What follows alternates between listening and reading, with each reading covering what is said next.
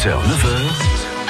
France Bleu Lorraine matin. Allez Julie, Roland Garros continue cette semaine. La finale aura lieu dimanche et un Mosellan espère y voir son plus grand champion. Arnaud Kael, ancien journaliste de Via Mirabel, aujourd'hui documentariste, est un immense fan de Roger Federer. Il a même écrit un livre sur le tennisman suisse. Ça s'appelle Jusqu'au bout de la nuit aux éditions Andersen, un petit livre de 70 pages bourré d'anecdotes. Arnaud Kael nous raconte son histoire d'amour avec Roger Federer dans le plus de France Bleu Matin.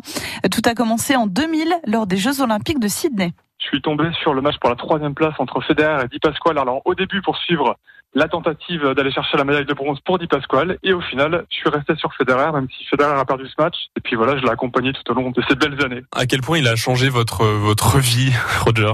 Ah on peut aller presque aussi loin hein, c'est vrai. Il représente véritablement l'image quasiment parfaite que j'ai du sport. Je suis un amoureux du sport et Federer, il dégage une, une image très très positive avec des vraies valeurs derrière.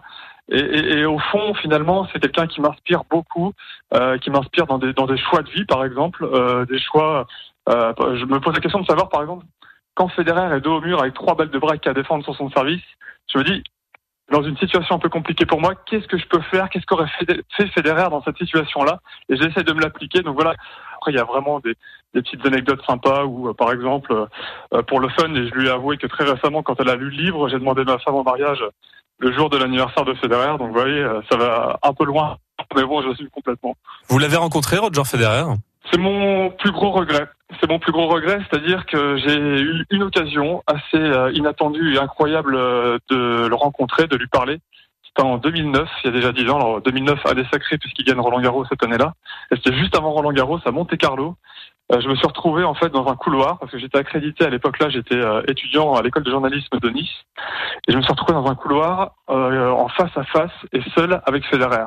Alors vous imaginez dans ma tête là tout s'est précipité, sauf que le seul problème c'est que je suis resté totalement figé, j'ai pas bougé d'un pouce, c'était terrible, j'ai pas osé émettre le moindre son de ma bouche et au bout de, alors ce qui m'a paru une éternité, mais au bout d'une quinzaine, vingtaine de secondes, quelqu'un est venu chercher Federer, il est parti, c'est dit, moi je suis resté comme une plante, j'ai pas bougé d'un centimètre. Mais voilà, le but de ce livre, c'était surtout de lui rendre un véritable hommage aussi, parce que raconter ma vie un petit peu vis-à-vis de lui, de, de fans, il y a beaucoup de, de gens dans, dans ce cas-là, alors pas aussi exagérés que, que moi en général dans les anecdotes, mais ceux qui l'ont lu, pour l'instant, se reconnaissent dans certaines anecdotes.